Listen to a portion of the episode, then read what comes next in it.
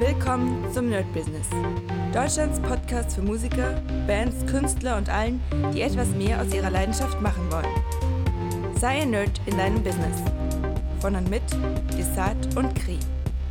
Hi Leute und herzlich willkommen hier beim Nerd Business mit mir Desart. Und heute habe ich einen sehr besonderen Gast. Ich kenne ihn schon äh, durch die Ferne eine ganze Weile und zwar Bernd Kills. Ich hoffe, ich habe den Namen richtig ausgesprochen. Perfekt. Sehr gut. Ich freue mich, dass du dabei bist. Die Leute, du wirst es nicht glauben, die kennen dich schon. Weil ich habe dich über die Jahre sehr oft erwähnt. Und zwar, ich will, bevor du anfängst, will ich mal sagen, wie ich auf dich gekommen bin.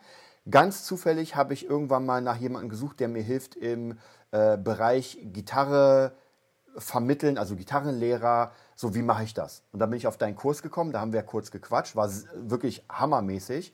Das ist schon sehr lange her. Und dann habe ich mir irgendwann ein Buch geholt, wusste nicht, dass es von dir ist, und zwar Garantiert Skalen lernen. Ach. Und das ist für mich persönlich wirklich, das war ein Augenöffner. Ich empfehle es jedem Schüler, also jeder von meinen Schülern hat das Buch, weil es einfach hammermäßig ist. Wir wollen heute natürlich nicht zu tief in die, in die ähm, Harmonielehre abgleiten, aber ich finde es wirklich absolut Hammer. Und dann habe ich irgendwann den Namen gesehen und dachte, warte mal, den kennst du doch. Den, den kennst du doch. Also hammermäßig. Ja, dann würde ich kurz sagen, äh, mach mal eine kleine Einleitung für dich und dann starten wir einfach. Ja, also ich bin seit jeher Musiker, habe nie was anderes gemacht. Und wie das bei Musikern so ist, äh, muss man natürlich erstmal, um auch äh, zu überleben, also die meisten müssen das, nicht jeder, muss man unterrichten. Und ich habe hab dann aus der Not eine Tugend gemacht und habe mir einfach gedacht, äh, wenn ich das schon mache, also wenn ich schon unterrichte, dann mache ich es auch richtig gut. Habe da äh, diverse Ausbildungen gemacht. Also die effektivste ist eine private Ausbildung gewesen beim Ralf Schäfer-Lösch in St. Wendel an der Fun Music School. Und da haben wir, ich glaube, waren es anderthalb oder drei Jahre komplett mit, äh, mit so, ähm, wo man dann Stunden gibt und der Lehrer guckt zu, mhm. wie man unterrichtet. Das wird auf Kamera aufgenommen. Wir haben uns das in der Gruppe zusammen angeguckt, uns gegenseitig kritisiert und dann auch gelernt, dass man sich nicht direkt verteidigen muss, wenn einmal gesagt kriegt, das war scheiße. Ja. Und äh, so habe ich halt äh, es immer schon gemacht, auch vor meinen zwei Studiums oder Stu Studium, wie nennt sich die Mehrzahl von Studium? ähm, habe ich schon mich sehr informiert und habe dann auch praktikumsmäßig dann direkt unterrichtet. Das war dann äh, sogar an der Modern Music School mhm. damals, da bin ich nicht mehr, also keine Angst. und äh, dann an der Fun Music School auch beim Ralf direkt und habe da sehr früh sehr viel Erfahrung sammeln können mit der Betreuung von ihm als Mentor. Und wir haben jetzt sogar wieder miteinander zu tun. Äh, lustigerweise ist sein Sohn, den ich als Baby schon gekannt habe, jetzt mein Marketingberater. Krass, geil. und wahrscheinlich wird seine äh, Tochter in Zukunft äh, ein paar meiner Videos schneiden. Also es Sehr gut. das ist, ja, aber. Da ist Full Circle, ja. Full Circle. Es ist echt krass. Und auch andere Sachen gehen ab. Ich war auch letztens bei ihm, haben wir schön abends gegrillt und Wein getrunken. Also es war im Sommer, ist schon ein bisschen länger her. Ja, genau. Also da habe ich dann angefangen. Und das war auch damals für mich die Entscheidung, gehe ich zur Bank, mache ich eine Banklehre oder mache ich Musik? Und er war im Prinzip dafür verantwortlich, dass ich die Musik gewählt habe und den bereits äh, angekommenen Vertrag für die Banklehre, ah. wo ich im Test super abgeschnitten habe. Ne? Also ich war einer von den drei, die sie genommen haben, von 100 Bewerbern. Dann einfach den Vertrag zurückgeschickt und habe gesagt, nein, es ist nichts für mich. mein Papa hat gesagt, oh ja, wenn du denkst. Ja. Ja, und mittlerweile muss ich sagen, hm, meine Schwester ist auf der Bank. Äh, ich verdiene wesentlich mehr als meine Schwester, muss ich jetzt mal sagen. Und äh, das hat sich also gelohnt. Es war nicht immer so, das war erst in den letzten drei Jahren, ist das irgendwie so, in den letzten vier Jahren ist das richtig abgegangen. Gut, ich habe immer schon für einen Musiker ordentlich verdient, weil ich halt fleißig war, habe halt sehr viel unterrichtet, habe auch sehr viel Gigs gespielt, halt so Covermucke. Mhm. Und dann noch irgendwann angefangen mit den Büchern, das ist auch ein kleines Zubrot dann. Also da darf sich jetzt keiner vorstellen, dass das Buch hat sich zwar super verkauft, aber wenn du das Recht ist, das ist ein, ja. naja, ich, ich glaube, also, du weißt ja selber, ne? Ja, also tatsächlich, ich sage es auch immer im Podcast, ich weiß nicht, wie bei dir der Vertrag war, ich hatte ja äh, mein erstes Buch habe ich sehr gut vermarktet, war auch bei Amazon Bestseller 1 als E-Book und dann kam ein Verlag auf mich zu und meinte, ey, wir machen das zusammen. Ich komplett blauäugig und habe einfach mal 4% bekommen. Tantiem. Und das war, also ich, ich habe mal ausgerechnet, die haben an mir 96.000 Euro gebracht und ich habe genau vier davon bekommen. Ja, 4%. Ja, so halt. ähnlich ist es bei mir auch. Also es ist üblich von dem, äh, Preis, also ich habe da keinen Vertrag, dass ich das jetzt mhm. sagen darf, weil es ist überall auch so und bei jedem so, ja. den, mit dem ich bis jetzt gesprochen habe. Also du hast den Preis, äh, den der Verlag kriegt von Amazon zum Beispiel für das Buch. Also das ist praktisch die Hälfte von dem, was das Buch kostet. Ja. Ungefähr, ganz grob. Ja? Und davon kriegst du 10%. Sind also, wenn du den Gesamtpreis nimmst, auch ungefähr 4 bis 5 Prozent. Ja. Also das, äh, das ist schon, genau. äh, ja, es ist schon hart und deswegen denkt man immer so, oh, aber wobei man muss ja sagen, dein Buch, auch wenn du jetzt kein Millionär davon geworden bist, es hat dir einen Status verliehen, weil, wie gesagt, ich finde auf jeden Fall, dein, ja. zumindest bei mir war dein Name dann präsent. Wie gesagt, jeder Schüler kennt dich und mittlerweile kennt dich meine Schüler sogar, weil du ja sehr äh, krass angefangen hast, in den letzten, glaube ich, ein, zwei Jahren YouTube zu machen ich, ich glaube, davor warst ja, du gar nicht. Schon so vorher, aber es hat halt erst in den letzten ja. zwei Jahren gezündet. Da können wir gleich noch mal drüber sprechen. Ja. YouTube ist ein sehr interessantes Phänomen. ähm, ja, also wie gesagt, mit so einen Büchern, man verdient nicht viel, wobei ich jetzt auch sagen muss, also ich habe ein sehr gutes Verhältnis mit meinem Verlag mhm. und ich sehe halt auch, wo das herkommt, diese 10% Mhm. Und ich sehe ja schon auch, dass die Leute am, beim Verlag, dass die jetzt keine Millionäre sind. Ja. Und das im Moment auch gar nicht so einfach ist, einen Verlag zu machen und wirklich auch äh, Bestseller zu haben. Also mein Buch gilt, ja. glaube ich, im Verlag als Bestseller. Ich habe, mhm. ähm, soweit ich richtig informiert bin, über 10.000 Exemplare verkauft. Das ist schon, das ist auf jeden Fall schon dick, ja. Und das ist für so ein äh, Nischenbuch über Skalenlernen ganz ja. schön ordentlich. Ja. Ja, wie gesagt, ich habe da jetzt nicht viel verdient, also viel mehr als ein Euro pro Buch gab es nicht. Hattest ich habe auch damals nur, die Videoproduktion selber gemacht. Hattest du nur ein Buch oder hattest du mehrere? Äh, nee, aber das ist das Einzige, wo wir drüber reden müssen ah, okay, eigentlich. Okay. Also ich, sagen wir es mal so, ich habe, nee, eigentlich nicht. Mein erstes Buch, da möchte ich nicht so gern drüber reden, das war auch nicht meine Idee, äh, aber der, dem seine Idee das war, hat mich erst ins Buchbusiness gebracht. Deswegen bin ich dem auch sehr dankbar. Das war der Tom Hapke, der ist bekannt als Schlagzeuger, Produzent mhm. und äh, mittlerweile baut er Häuser auf Mallorca. Also es ist... Äh, der hat immer irgendwas, wo er dran ist und der macht äh, super. Meistens, was er macht, macht er sehr gut. Mhm. Ja, und der hat mich da reingebracht und hat gesagt, ja, er hat ein Schlagzeugbuch, das heißt Drums Easy und ich soll das für Gitarre machen. Ah, mit demselben also Konzept. Also er hat so ein rhythmisches Konzept. Genau, das heißt, ich habe das rhythmische Konzept mhm. übernommen und habe da mit ein Gitarrenbuch gemacht. Im Nachhinein war das vielleicht nicht die beste Idee. es ist trotzdem in dem Buch lernst du auf jeden Fall, also wirst rhythmisch auf jeden Fall gut. Mhm. Nur ähm, ich habe dann halt mit den Rhythmen die Melodien gemacht und war halt durch die Rhythmen etwas eingeschränkt. Ah, ja. Und ja, du lernst schon die normalen Sachen, wie du halt Melodien spielst, ein paar Akkorde und so. Nur äh, würde ich jetzt mit dem Buch selber nicht unbedingt arbeiten. Mhm. Das heißt nicht, dass es schlecht ist, aber ich bin halt jetzt weiter. Ja. Also ich weiß, wie es besser geht. So, dann habe ich aber auch mit ihm zusammen äh, zwei Bücher gemacht. Zweimal 33 Gitarsolos. Oh. Und zwar sind das nach Schwierigkeitsgrad geordnete Gitarrensolos, die auf eine Seite passen. Das war die äh, Prämisse. Mhm. Oder ma maximal zwei. Also die letzten sind dann halt so viele Noten, dass es zwei Seiten sein müssen, sonst wären sie nur zwei Takte lang.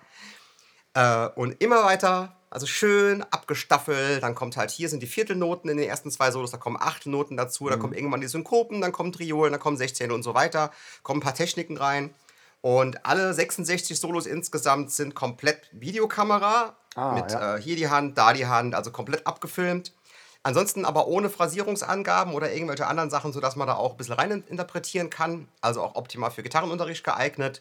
Und sie klingen halt gut. Also da habe ich echt lang dran gehockt und habe dann diese Solos, weil damals habe ich mich schon die Steps aufgenommen, mhm. an zwei Tagen alle, alle eingespielt im Studio. Oh. Das weiß ich noch. Da hatte ich echt so ein, so ein Trance-ähnliches Gefühl. Glaube ich. Oder waren manche Solos First Take und manche 20 Mal. Ja. 20 Mal. Vor allem die langsame Version. Das ist immer eine langsame Version. Oh ja, 50 Prozent. Ey, und dann so, so Sweeps, ja? Mhm. Auf 50 Prozent. Oh ja. Mit Septolen und so einem Kram. Da wirst du wahnsinnig. ja. Heutzutage Gut, würde also man es wahrscheinlich einfach nur strecken und dann ist es qualitativ hammermäßig in. Ja, 60 FPS aufnehmen, dann auf ja, 30 ja, abspielen ja. und es wäre äh, sogar besser, weil die Leute dann sehen, wie es in Zeitlupe aussieht. Ja, stimmt, ja. ja. Ja, aber das war damals, waren andere Zeiten. Das war dann halt Full HD, war der Trend und so. 4K gab es noch nicht und so. Jetzt habe ich hier 8K ja. hier oben. 8K. Ja, äh, das war das zweite Buch. Das hat sich auch, äh, auch gut verkauft. Allerdings war das ein bisschen anders. Er war praktisch der Verlag mhm. und hat äh, ich glaube, war Bosworth Music den Vertrieb gemacht. hat denen aber direkt 5000 Bücher verkauft. Ah, okay. Das heißt, wir haben direkt Geld gekriegt. okay, das ist schon geil, ja. Und das war gut. Also das war für die Arbeit, die ich damals hatte mit dem Buch, das war sehr fair. Und von dem Buch, da er der Verlag ist, ist das Coole, ist ein Mann, mit dem ich reden kann, ist das Buch jetzt digital auf meiner Seite und du kannst es digital kaufen. Was mit den anderen Büchern unmöglich ist, Ja. mit einem großen Verlag, das kriegst du niemals durch. Ja. Aber hier ging es und deswegen ist dieses Buch jetzt auch in der Digitalversion beide kombiniert als äh, äh, Digitalversion erhalt, äh, erhältlich. Genau, auf meiner Website. Ja, ähm, nächster Punkt. Dann habe ich, da war ich schon im Studium in Deutschland. Ich habe also ein bisschen was übersprungen. Und zwar, ähm, mein Dozent hat immer zu mir gesagt: So, du machst jetzt erstmal ein Studium in Deutschland. Ja, du studierst jetzt Jazz. Und dann übst du zwei Jahre und dann machst du nochmal ein Studium in äh, Los Angeles oder Boston oder so und gehst nochmal zu den guten Leuten. Das war sein Plan für mich. War ein super geiler Plan. Ich habe allerdings viel zu früh versucht, in Deutschland reinzukommen in die Musikhochschulen. Da war ich irgendwie 17 oder 18 und habe da schon vorgespielt und ich war lang nicht gut genug für an einer deutschen Musikhochschule genommen zu werden. Da musste ja schon Ja, ja. ein fertiger Gitarrist fast sein, damit du da genommen wirst. Und äh, da vorgespielt. Und das Solo, was ich nachgespielt habe, fand der Frank Haunschild damals super geil. Das war so ein Tribal Tech Scott Henderson Solo. Verzerrt halt komplett. Hat er mich auch danach angerufen, weil er die Tabs haben wollte. geil. Ja, und der hat mich dann auch so ein bisschen, hat gesagt, ja, Bernd, das reicht noch nicht, da musst du noch ein bisschen üben und vor allem den Jazz, den Ton, den hast du noch nicht, aber ähm, ich gebe dir mal hier die Tipps, war sehr nett, also ich, Frank Haunstedt, dass ich auch nichts drauf komme. Ja, und habe dann aber ähm, durch einen glücklichen Zufall, ich habe ja für die Modern Music School unterrichtet und der Chef von der Modern Music School war und ist der Hans-Peter Becker. Der ist ein Begriff im Business. Nicht jeder hat eine positive Assoziation. Ich habe mit ihm keine Probleme gehabt. Ja? Und er war auch der Chef der Los Angeles Music Academy. Weil der Typ auch so ein, so ein Business-Mastermind-Typ ist, der dann dort eine Partnerschaft gemacht hat und hat praktisch eine Konkurrenzschule zum GIT eröffnet. Ah, ja. Und die lief damals schon zwei Jahre und ich war auch bei einem Kumpel, dem Ralf Gottlieb, super geilem Drummer, war ich drüben gucken, wie das dort so ist. Und ich wollte natürlich dann hin. Ich hatte natürlich noch nicht studiert in Deutschland und war eigentlich auch noch gar nicht so weit. Und habe aber durch ihn einen guten Preis gekriegt und er hat mich dann für ein halbes Jahr, bin ich dann rübergegangen, habe aber den kompletten Abschluss gekriegt. Oh, das ist natürlich Das geil. war der Deal, weil ich halt schon weiter war als die meisten, die dort angefangen haben. Und das konnte ich auch äh, demonstrieren. Also das hat auch der, und Frank M. Bailey war mein Dozent dort. Okay, das ist schon Und sehr geil. das war geil. Und vor allem, normal war der immer so, mal einen Monat da, ja, drei ja, Monate ja, ich auf Tour. sagen, ja. Aber bei uns, ich hatte Glück. Er war die ganze Zeit da. Okay, das das ganze halbe Jahr hatte er ausnahmsweise mal keine Ja. Tour. Zweimal die Woche Gem Bailey, von morgens bis abends. Das, das war, also es war im Prinzip dann doch die richtige Entscheidung Ja. gewesen. Weil wer, wer weiß, wie das dann fünf Jahre später gewesen Ja. wäre. Dort habe ich unheimlich viel gelernt, viel mehr gelernt, als ich jemals üben konnte in der Zeit, ja. Und ähm, war spitze, bin zurückgekommen, hat auch kurz überlegt, ob ich dort bleibe und habe dann herausgefunden, dass die normalen Musiker, wenn du jetzt nicht Steve Lukather bist oder so, dort halt unfassbar wenig Kohle verdienen. Und das alles damals schon sehr teuer war. Mittlerweile ist alles fünfmal so teuer. Ja. Aber damals war schon alles teuer. Und das ist einfach, also um halt ein normales Apartment mit einem Roommate sich leisten zu können, hätte man müssen den ganzen Tag von morgens bis abends arbeiten, unterrichten äh, und halt nicht Studiojobs Ja, spielen, ja. weil das machen die 100 Guten, ja? Ja. also die 100 Besten. Und hat dann gemerkt, es ist viel, viel interessanter nach Deutschland zurückzugehen. Bin ich dort direkt in eine Partyband eingestiegen, habe direkt Geld verdient. Unterricht war sofort, alle Angebote, zack, direkt Geld verdient, zurück. Und dann habe ich aber irgendwie gedacht, hm, das Di- Diplom dort hat ja keinen interessiert bei uns. ne? Das ist bei uns nicht anerkannt. Ich will aber noch was haben, dass, da was, dass ich so einen Wisch habe. Habe aber immer gedacht, das geht nicht, während ich gleichzeitig Geld verdiene. Dann haben wir aber bei der Band mit einer Sängerin gespielt, das war die Ingrid Schwarz. Sehr geile Sängerin, die aber auch äh, durch ihren Papa im Zir Zirkus groß geworden ist, also immer Zirkusmusik gemacht hat und immer auf äh, Weinfesten, Cannstatter Vasen, Oktoberfest und so. Also die macht alles. Die, die die ist für nichts zu schad. Die kann jodeln, die kann dir unglaublich geil eine Ballade singen, eine englische Ballade singen, die kann dir aber auch einen, einen Schlager singen. Die ist völlig schmerzfrei, die Frau. Und auch super nett. Und die hat bei uns Vertretung gesungen und die hat gerade an der Musikhochschule Mannheim studiert. Und da habe ich gedacht, wie machst denn du das? Du gibst Unterricht, du spielst drei Gigs am Wochenende. Hat sie gesagt, das ist überhaupt kein Problem. Und da habe ich gedacht, aha, also ist sie eigentlich schuld, dass ich nochmal studiert habe. Ohne, ohne diese Info hätte ich gedacht, das geht nicht. Ja. Aber es ging ohne Probleme. Klar, die anderen, die von ihren Eltern die Kohle in den Popo geblasen Ja. bekommen haben, äh, konnten natürlich mehr üben als ich. Ja. Das ist natürlich. Ob sie das dann auch haben, ist die andere Frage. Ja, ich, ich muss auch sagen, ich glaube, das hört man dir heraus. Ich glaube, wenn du einfach die krasse Leidenschaft hast, dann ist das Studium. Du, du bist ja so ein Wissenssauger, du hast ja Bock darauf. Und es gibt ja genug Oh ja. Leute, die eigentlich gerne auf der Bühne wären und alles haben wollen würden, aber die Arbeit nicht machen wollen. Also dieses typische, äh, der Weg ist das Ziel und nicht praktisch, ja, ich will gerne auf die Bühne und will sehr viel verdienen. Ich will da, wo Justin Bieber ist, aber ich will nichts dafür tun. ja, das funktioniert halt nie. Ja. Ja, ja, absolut. Und wie du schon sagst, es geht zu spielen, zu unterrichten, weil du bist ja, du machst ja, das hat ja Dieter Bohlen mal gesagt, wenn du das machst, das ist keine Arbeit, das ist, du machst 24 Stunden Hobby Äh, oder Leidenschaft. Ja, übrigens, wenn, äh, wenn Leute eher, es wird immer so gerne über Dieter Bohlen gehetzt und so, aber man sollte mal sein erstes Buch lesen. Was der Mann sich den Arsch aufgerissen hat, Absolut. Das sollte jeder sich, äh, der erfolgreich sein will, mal bitte als Beispiel nehmen, weil äh, man kann über ihn denken, was man will, aber der hat dafür gearbeitet. Ja, absolut. Und zwar richtig. Und zwar ohne ein Nein zu akzeptieren. ja, Ja.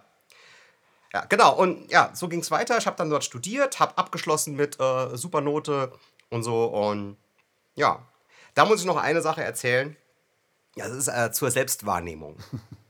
Das ist, äh, was ich damals gelernt habe, zur Selbstwahrnehmung. So, ich habe angefangen zu studieren und gleichzeitig hat ein, ein Kumpel von mir hat in Grünstadt gewohnt, das ist nicht weit weg von Mannheim, wo ich studiert habe. Und er hat gesagt, Bernd, wir müssen eine Jazz-Session aufziehen. Also direkt am Anfang vom Studium. Ich habe gesagt, klar, machen wir. Und direkt so, nachdem ich so drei Monate studiert hat, haben wir da in äh, einer ziemlich coolen Kneipe eine Jazz-Session aufgezogen, die auch mein ganzes Studium durch weiterging. Und äh, einmal im Monat war Jazz-Session.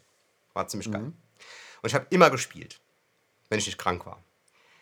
Und gleich beim dritten Mal oder so hat jemand die Videokamera mitlaufen lassen, wie ich spiele, und äh, mir das Ganze als super Video-CD gebrannt. ah, geil. So. Jetzt war ich dann vier Jahre später mit dem Studium fertig und ich war fest davon überzeugt, dass mir das Studium gitarrentechnisch so gut wie nichts gebracht hat. Weil ich das Gefühl hatte, für mich, ich spiele nicht besser als vor vier Jahren. War ich fest davon überzeugt. Ich habe gesagt, ja, so ein bisschen, so ein paar Jazzstandards kann ich mehr als klar, und, aber ansonsten, äh. Und dann fiel mir diese super Video-CD in die Hände. Und ich habe mir die angeguckt. Und ich bin aus allen Wolken gefallen, weil das war so scheiße, was ich da gespielt habe. Das waren Welten. Das waren Universen. Ja, Ja, deswegen ähm, propagiere ich so krass, dass man sich auf Video aufnimmt und seinen Fortschritt festhält. Ja, das, deswegen habe ich auch bei meiner, äh, ich habe ja ein, ein Abo bei meiner Seite. Also ich habe, für, für alle, die es noch nicht wissen, ich habe gitarrenlehreronline.de. Das ist eine Seite, wo du Gitarre lernen kannst. Für Anfänger und Fortgeschrittene. Und es gibt 18 Kurse mit über 800 Lektionen. Und äh, du kannst da halt lernen. Auf jedem Level. Und ich biete ein Abo an, wo du Zugriff auf alle Kurse hast. So, und wenn du das Abo buchst, darfst du mir alle 14 Tage ein Video schicken, wo ich bewerte, wie du spielst und sage, das machst du gut, hier, der Finger macht nicht das, was er soll und so weiter und so fort. Und das habe ich auch aus dem Grund gemacht, weil ich das weiß, wenn du dich selber aufnimmst, wirst du automatisch besser. Ob ich das jetzt angucke oder nicht, Ja, ist ja, ja, eigentlich ja. nicht so wichtig. Selber angucken ist viel wichtiger. ja. Das kann ich nur jedem als Tipp mitgeben, egal was für ein Instrument du spielst. Nimm dich selber auf Video auf, mindestens einmal im Monat und schau dir das irgendwann am Ende des Jahres mal an. ja. Ich, Und nimm auch manchmal das selber auf, ja? ja, ich glaube, das ist Also sowieso Improvisation für, über Blues oder sowas. Ich glaube, das ist eh Sorry. für Musiker, die zum, also ich kenne es auch, wenn ich zum Beispiel meine alten Auftritte vor, vor zehn Jahren angucke, dann muss ich sagen, will ich gleich wieder ausmachen. Und ich war aber damals, wie du schon sagst, fest, fest, fest überzeugt auf der Bühne, ich bin geil. Zehn Jahre später sehe ich, oh, oh, oh. Ja, wobei das hat sich jetzt bei mir äh, in den letzten zehn Jahren so ein bisschen geändert. Ja, das Studium ist ja mittlerweile fast 20 Jahre her. Und es ist mittlerweile, ähm, deswegen sage ich, es gibt einen Punkt gut genug. Wenn ich jetzt Aufnahmen von mir angucke, und damals hatte ich auch schon diese, diese, diesen Anspruch, dass wenn ich etwas mache, dass ich es richtig mache. Also wenn ich dann einen Gig gespielt habe, einen Funk-Gig, dann habe ich den gut gespielt. Und dann würde ich auch heute nicht viel besser spielen. Ja. Da war ich also, und da komme ich wieder kurz auf den Frank Haunschild zurück, der gesagt hat, du bist eigentlich in deiner Hauptstilistik ein ausgebildeter Gitarrist nach ca. 20 Jahren Spielen. Und das war genau diese Zeit. Nach 20, 25 Jahren hast du ein Level erreicht, dass man sagen kann, das kann man sich anhören. Ja. Und was du dann halt äh, mehr machst, dann musst du halt gucken, da schreibst du halt eigene Songs, hast vielleicht, äh, checkst mal ein paar exotischere Skalen aus, mit denen du dann auch gut wirst, aber das heißt ja nicht, dass du die Pentatonik nicht mehr kannst, ne? Die du dann nicht mehr übst, oder nur mal zum Warmspielen übst oder so. ja. Ne, du Also musst ich, ja wahrscheinlich. Ich kann nur sagen, es, irgendwann musst du ja ein Level erreicht haben, wo, wo du sagst, okay, jetzt kann ich das verkaufen. Also jetzt, jetzt bin ich es wert, dafür auch Geld Genau. zu bekommen. Und danach wird man wahrscheinlich schon immer besser, aber wahrscheinlich in kleineren Abständen. Weil sonst wärst du ja nach 30 Jahren der Supergitarrist, was ja nicht so ist. Äh, Ich glaube sogar ein Steve Vai kann heute noch Dinge lernen, vielleicht. Ich meine, er spielt jetzt auf seiner Hydra, muss ja wahrscheinlich auch was Neues lernen, einfach auf einer dreihälsigen Ja. Gitarre. ja, ja, ich war ja bei ihm am Workshop, der hat Ja. gesagt, das kam, äh, das Komplettpaket kam als Vision zu ihm. Der Typ ist so, ist so dermaßen crazy. Das war so geil. Das hat, ich habe ihm das geglaubt, ja. Der hat, mir- hat uns das versichert. Äh, it came to me. In one vision. Ja. I had the three necks, I played the three necks, I knew Ja, ey, that it was possible. ja, ja, das ist, Und dann hat er dann jahrelang das ist schon, dran gearbeitet, dass das manifestiert wurde. ja. Leider hat er es nicht dabei. nee, er hatte krasse Schulterprobleme, ähm, auch wegen der Hydra, weil die so super schwer Ah, ist. okay, und ja. So. Ja, ne, ich, hab ja, ich fand ja auch krass dieses Video, ich glaube, äh, Knabbersack, wo er einfach mal mit nur einer Hand spielt und so sauber, wo du denkst so, Unglaublich. das ist, das, was soll man da sagen? Ich habe auch, ich weiß nicht, ob du das hast, ich habe mir irgendwann dann sein Buch geholt, sein relativ neues, dieses Vio irgendwas. Äh, Und das ist auch sehr abgefahren, weil er da auch Theorie erklärt, aber auf seine Weise. Und das ist schon sehr, sehr spirituell. Ich habe ja auch dein Video Ja. gesehen, was habe ich von äh, Steve Vai gelernt, so mit diesem über den Ton nachmeditieren und so weiter. Ich kann es vollkommen verstehen. Es ist aber auf einer anderen Ebene, glaube ich, auch bei ihm. Also das ist äh, Wahnsinn. Ja.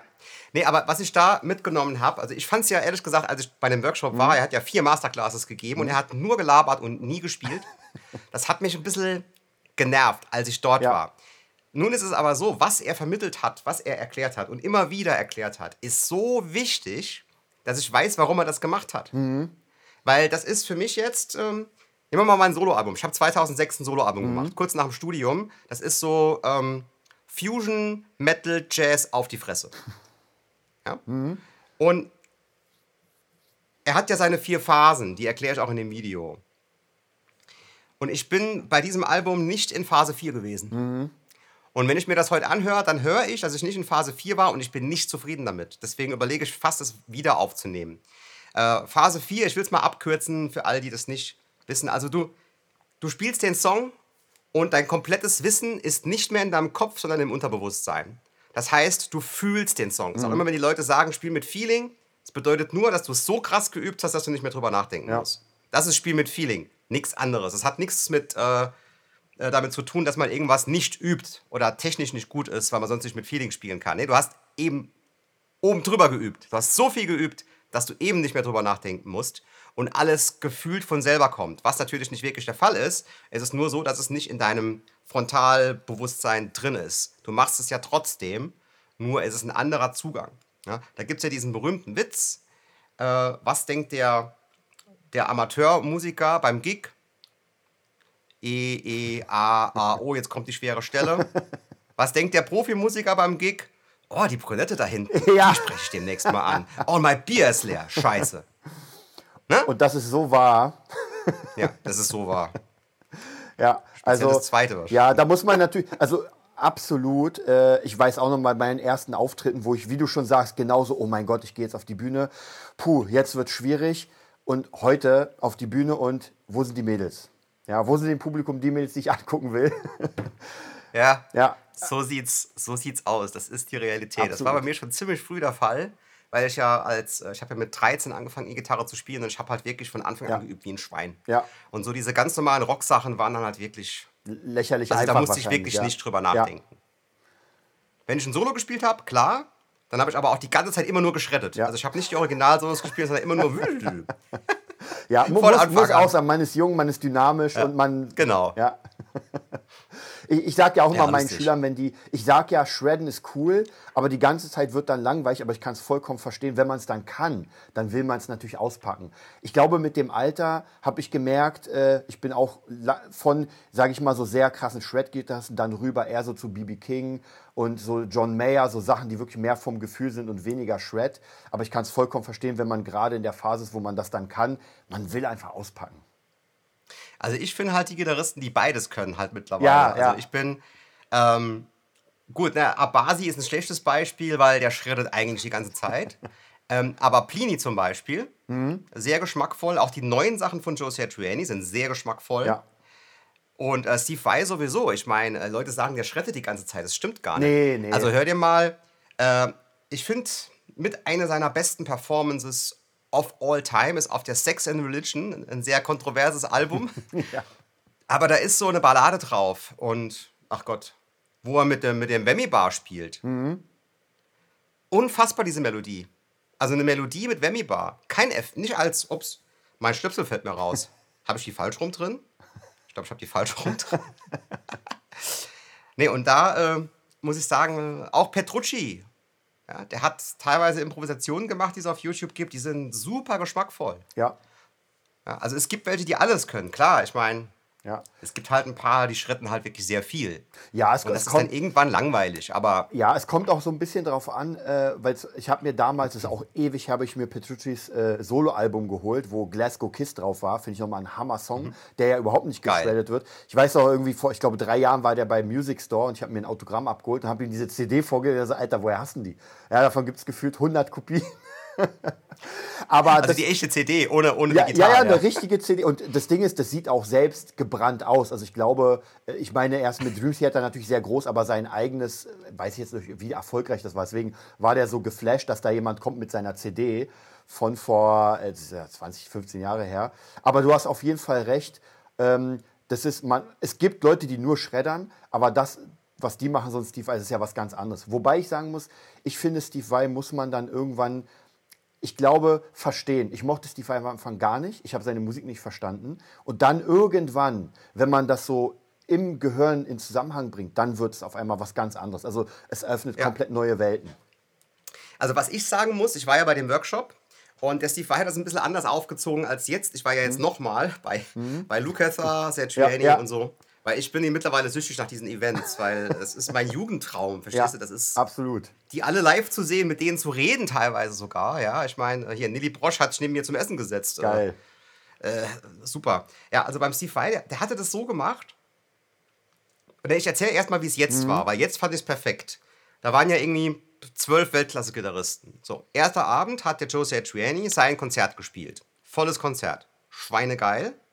Und dann kamen zum Schluss alle auf die Bühne, also alle, die schon da waren, es waren nicht alle da, Lukather war noch nicht da und so.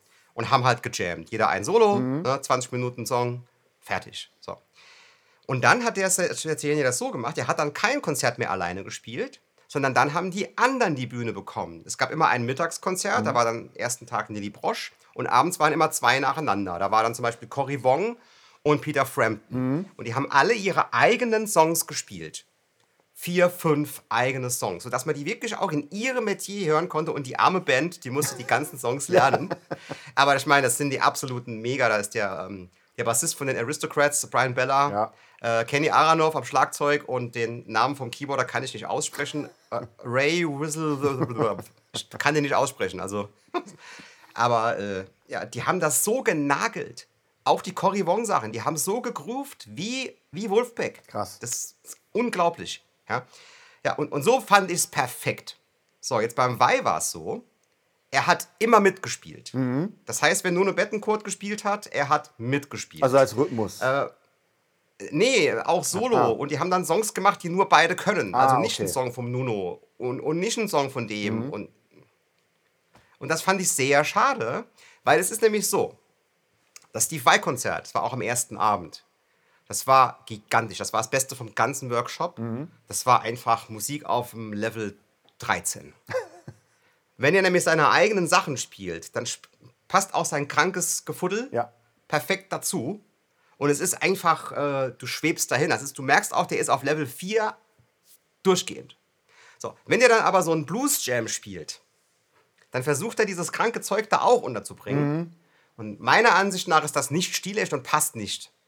Manchmal klappt's, manchmal gar nicht. Und das war dann so, dass ich gedacht habe, oh, Steve, lass doch mal die anderen spielen. lass doch mal den Guthrie Govan Ja. zwei von seinen Songs spielen. Ja. Ja, und nicht ein Blues Jam. Ich will keinen Blues Jam hören von Guthrie Govan. Gibt's auf YouTube genug. Ja, ja. Ja? Und das fand ich dann ziemlich schade, leider. Das war bei den anderen Workshops, wo ich war, besser. Beim Paul Gilbert war es auch besser. Der hat auch die Leute spielen lassen. Ja, ich, ich finde, das ist, also bei Steve Vai ist tatsächlich so, ich bin ja total der Fan, also ich bin ja auch aufgewachsen mit den ganzen G-Free-Sachen. Und ich weiß noch genau, da war dieses eine mit Satriani, ist ja immer dabei, und äh, Vai und die hatten äh, Eric Johnson.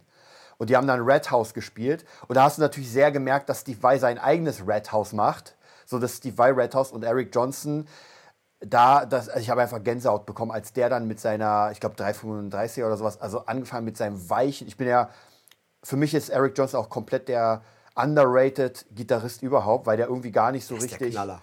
Aber wie, und auch ein krasser Sänger. Also ich, sein Album, ich weiß nicht mehr, wie es hieß, der, der hat eine geile Stimme. Aber irgendwie anscheinend ist, er- ist er nie so, ja, weiß nicht. Also wie, wie hast du denn das Gefühl zu ihm? So, so vom, Ich bin mit ihm, also ich habe mir mal zwei, drei Alben angehört. Es hat mich, ich finde es, er spielt super, aber es geht nicht so richtig an mich. Das habe ich bei manchen Leuten, also ich, ich äh, respektiere das und, und sage, das sind super Gitarristen, nur es geht nicht so richtig an mich. Mir geht es zum Beispiel auch bei Andy Timmons so. ja, den ich super sympathisch finde. Ich habe bei dem auch einen Workshop gehabt, der erklärt super geil, der hat einen geilen Sound und äh, habe auch sein Verzerrpedal hier zum Ah, Beispiel. geil. Aber die Alben gehen irgendwie nicht so richtig an mich. ja, Also ich höre mir viel lieber äh, Sex and Religion wieder an, Ja, von ja, ja. Weil, weil das mehr an mich geht. Oder Satriani. Ja, die Flying in the Blue Dream kann ich dir jederzeit hören und die Extremist Ja. und die, die Surfing with the Alien. Die alten Dinger. Und da manche höre ich mir an und sage, ja, das ist definitiv geil gespielt und da gibt es nichts auszusetzen, aber es fehlt, fehlt mir einfach, für mich, es trifft nicht ins Herz. Ja. Das muss man einfach akzeptieren. Das, das ist dann einfach Geschmackssache. Ich glaube, das, so geht es mir tatsächlich sehr mit John Five. Ich bin der totale John Five-Fan.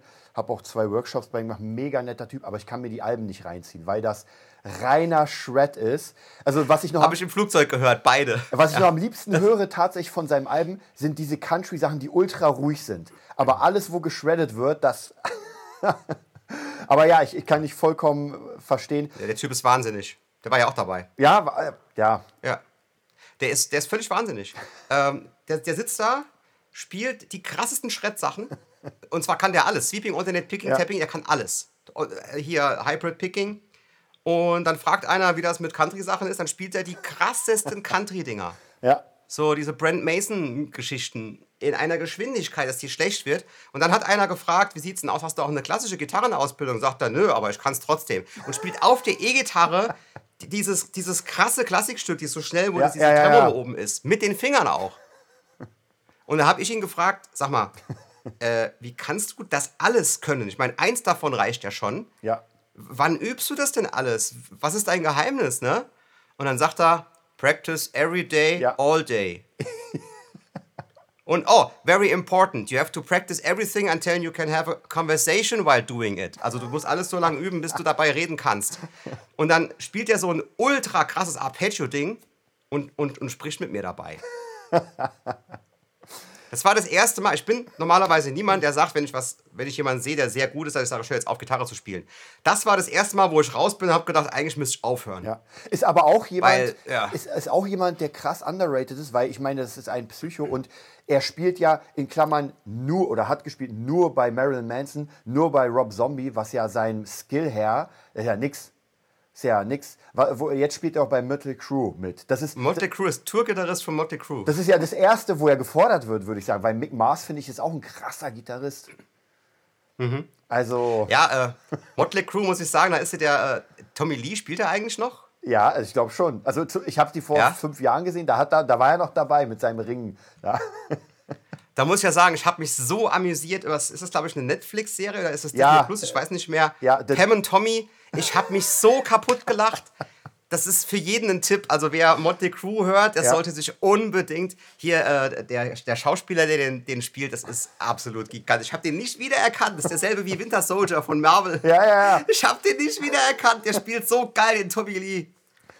Mega. Ja, ich fand ja sogar, ich war bei äh, Mötley Crue, äh, wie gesagt, fünf Jahre her und äh, ich ist gar nicht meine Band. Ich war eigentlich nur da wegen einmal Black, Black Veil Brides davor und Slash mit Miles Kennedy und dann kam Mötley und es war lustig. Die fangen an und Mick Mars hat einen, also anscheinend den falschen Song angefangen und alle gucken ihn an und ich dachte mir, er spielt doch weiter.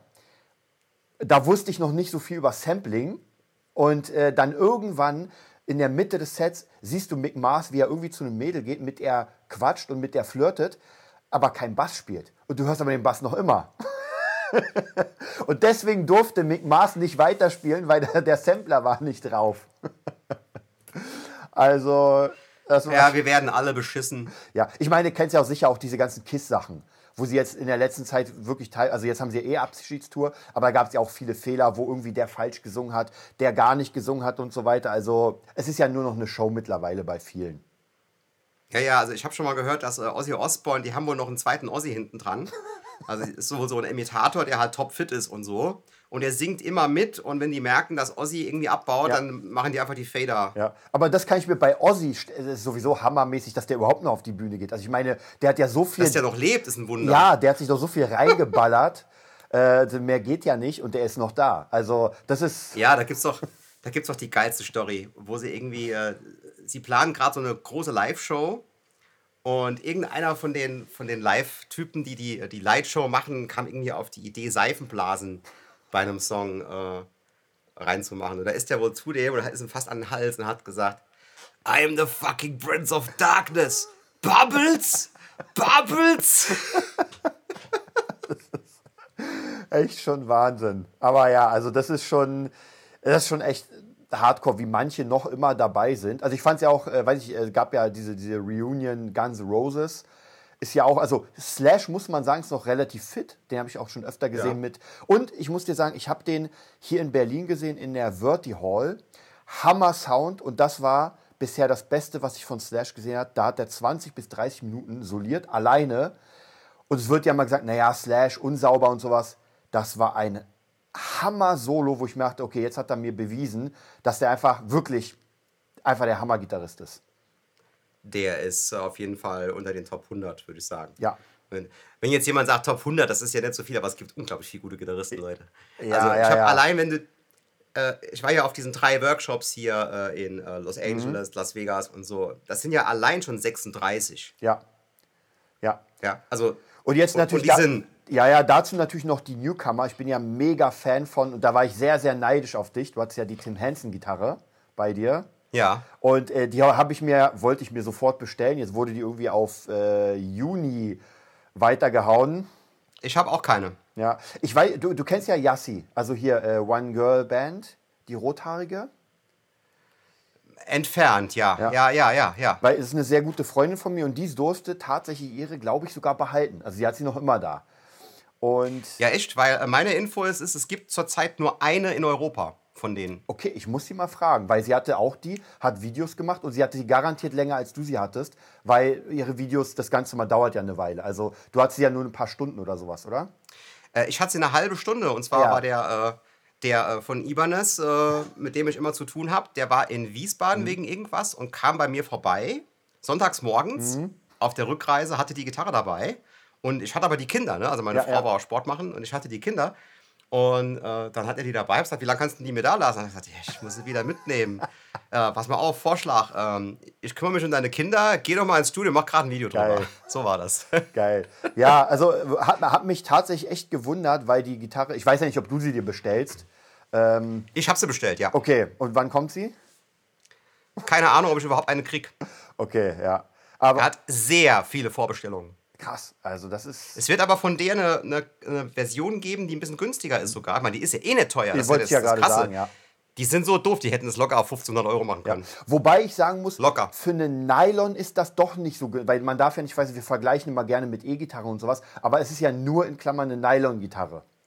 Ja, aber das wissen doch die Tim Henson-Fans nicht. Ja, gut, das Also ich hätte, wenn ich Ibanez wäre, ich hätte die 1500 hätte ich die gemacht. Ja, ich- ja, Und die wären auch ausverkauft. Ich dachte auch, die wäre viel teurer. Also ich dachte mir auch so, was, Ja. 700? Da packe ich gleich drei ein. Die hat richtig geilen Pickup drin. Ich meine, Ja. die klingt richtig gut. Das ist nicht irgendwie. Ich habe hier eine, eine Yamaha, die ist ein bisschen kleiner als eine normale Klassik, weil ich will keine richtige. Klassik haben. Ich bin E-Gitarrist und die hat auch einen schmaleren Hals und so. Die ist gerade neu gekommen. NX5 oder so heißt sie, glaube ich. Richtig geile Gitarre, auch höherpreisig, also kostet viel mehr, kostet glaube ich 1700 oder so, Mhm. Liste. Und äh, die ist schon, klingt schon besser, aber nicht so viel, Krass. muss man sagen. Also dafür ist die andere halt eine E-Gitarrenform. Ne? Ja, Klar, die ist leiser. Die Yamaha klingt fast wie eine richtige Klassik Ja. so laut. Und ich, äh, ich nehme ja sowieso Klassikgitarren, ich würde die nie live spielen, weil das kann ich einfach nicht gut genug. Ich würde die, wenn dann auf der Bühne mit Pickup spielen. Mhm. ja. Oder was ich halt da meistens mache, wenn ich so meine, ähm, ich mache manchmal so ein bisschen so Fernsehkram, äh, so Hintergrundmusik, ja, und mache dann so Bossas. Ah, Und dafür ist die. Und da ist es gut, wenn die nicht so viel Bass hat. Mhm. Weil der Bass auf dem Mikro, das, das stört eher. Und da ist die gut, wenn die so ein bisschen mehr mitfokussiert ist. Für im Mix ist das besser. Und dafür ist die halt optimal. Ja, wenn ich jetzt ein Klassikkonzert gehen würde, würde ich niemals so eine Gitarre nehmen, mit Cutaway und so. ja, ja, ja. Ähm, ich hatte auch mal eine Hanika, eine voll Mhm. große, die hat auch geil geklungen. Nur habe ich mit der dann das Bossa aufgenommen und ich habe den Bass nicht rausgekriegt, Ah, weil die okay. halt so krass drückt. ja, Krass. das ist auch, auch lustig. Ja. Ja, also ich bin gespannt, ob wir unsere Tim Henson noch kriegen oder nicht. Ähm, bin auf jeden Fall sehr, sehr gespannt. Wenn du direkt vorbestellt hast, ist die Wahrscheinlichkeit sehr hoch. Naja, ich habe direkt vorbestellt, aber das, äh, der Zeitraum wird immer mehr. Ich glaube, bei Just Music oder Session Music, ich weiß nicht, eins von beiden, nur die wird halt immer mehr in den nächsten, also in die nächsten Monate. Ich sollte ja, das Datum bei mir war 1. Nee, 15.1. Dann war es der 14.2. und jetzt einfach der 15.5. Ist aber im Moment so. Also das Ja. ist nicht nur bei der Gitarre so, sondern ähm, es gibt halt einfach so Zulieferprobleme. Aber hat die, hat die jetzt und überhaupt Hardware jemand? und hat die jetzt überhaupt jemand oder? nee, ich glaube, also meiner äh, Also auch bei den Info Amerikanern nicht. bei den Amerikanern kann es anders sein, aber es gibt insgesamt noch nicht viele. Ja, ja. Also es gibt noch keine 100. Ja, ja, okay, dann. Die sind noch nicht fertig. Also ich habe zum Beispiel, äh, hier oben hängt ähm, sowohl eine Pia, die du ja auch hast, wie auch Chromeboy. äh, die Satriani Ja. mit dem äh, Chrome, die, Die übrigens gerade eingestellt wurde. ich habe noch eine. Die Pia kam zwei Wochen nach dem Steve Vai Workshop Mhm. und die Satriani kam zwei Wochen nach dem Satriani Workshop. und ich wollte eigentlich überall die Backplate mitnehmen und unterschreiben lassen. Ja, ah, das ist ja schade. Also da muss ich sagen, bin ich ein bisschen sauer. Ja, schade. Wenn es jetzt fünf Monate danach, okay, aber Ja. Ich, ich muss ja sagen, weil du ja auch die Pia hast, äh, ich habe ja eine Jam, diese, diese ganz Anfangs, diese äh, 555, glaube ich, dann habe ich noch eine blaue und die Pia. Und ich muss sagen, die Pia ist doch eine andere Liga. ja, die Pia ist besser als die Jam. Ist besser als alle. Ich habe mehrere Gems in meinem Leben, habe alle Ja. wieder verkauft, weil ich irgendwann gedacht habe, "Man, nee, nicht wirklich das, was ich will. Aber die Pia, Wahnsinn, oder? Also das ist eigentlich ist Cheating. Das ist wie auf Autopilot spielen, habe ich manchmal das ja, Gefühl. ja. Die, die spielt sich leichter als die anderen Gitarren. Ja. Also ich habe noch ein paar, die sich ähnlich, also ich habe zwei Strandbergs, die spielen sich genauso Ja. leicht. Bis leichter, weil die halt ähm, ja, einen fiesen Trick haben. Zwei fiese Tricks. Die haben ja dieses äh, Compound-Griffbrett. Mhm. Und ein Nullbund. Das ist natürlich schon ein bisschen geschummelt. Ja. Ne? Also flache Seitenlage ist garantiert. Aber die Pia ist äh, sehr weit vorne. Würdest du eigentlich sagen, weil Steve Vai hat ja auch immer diese überkrassen Modelle, die irgendwie 6.000, 7.000 kosten, diese, weiß nicht, diese äh, Plexiglas. Und würdest du sagen, dass Mhm. die jetzt nur deswegen so viel kosten, weil die halt so speziell sind oder limitiert? Ja. Okay, also sind es, sind, ist die Pia nicht schlechter vom. Nee. Also wenn es vom Klang her geht, kannst Ja. du dir auch einfach die weiße Pia, die es immer gibt, kaufen. Ja. Die ist ja auch limitiert, die gibt es jetzt nicht mehr. Also die wird irgendwann im Preis steigen. Ja, sehr gut. Die weiße gibt es halt immer. Ja. Ja, und ich wollte aber auch die schwarze.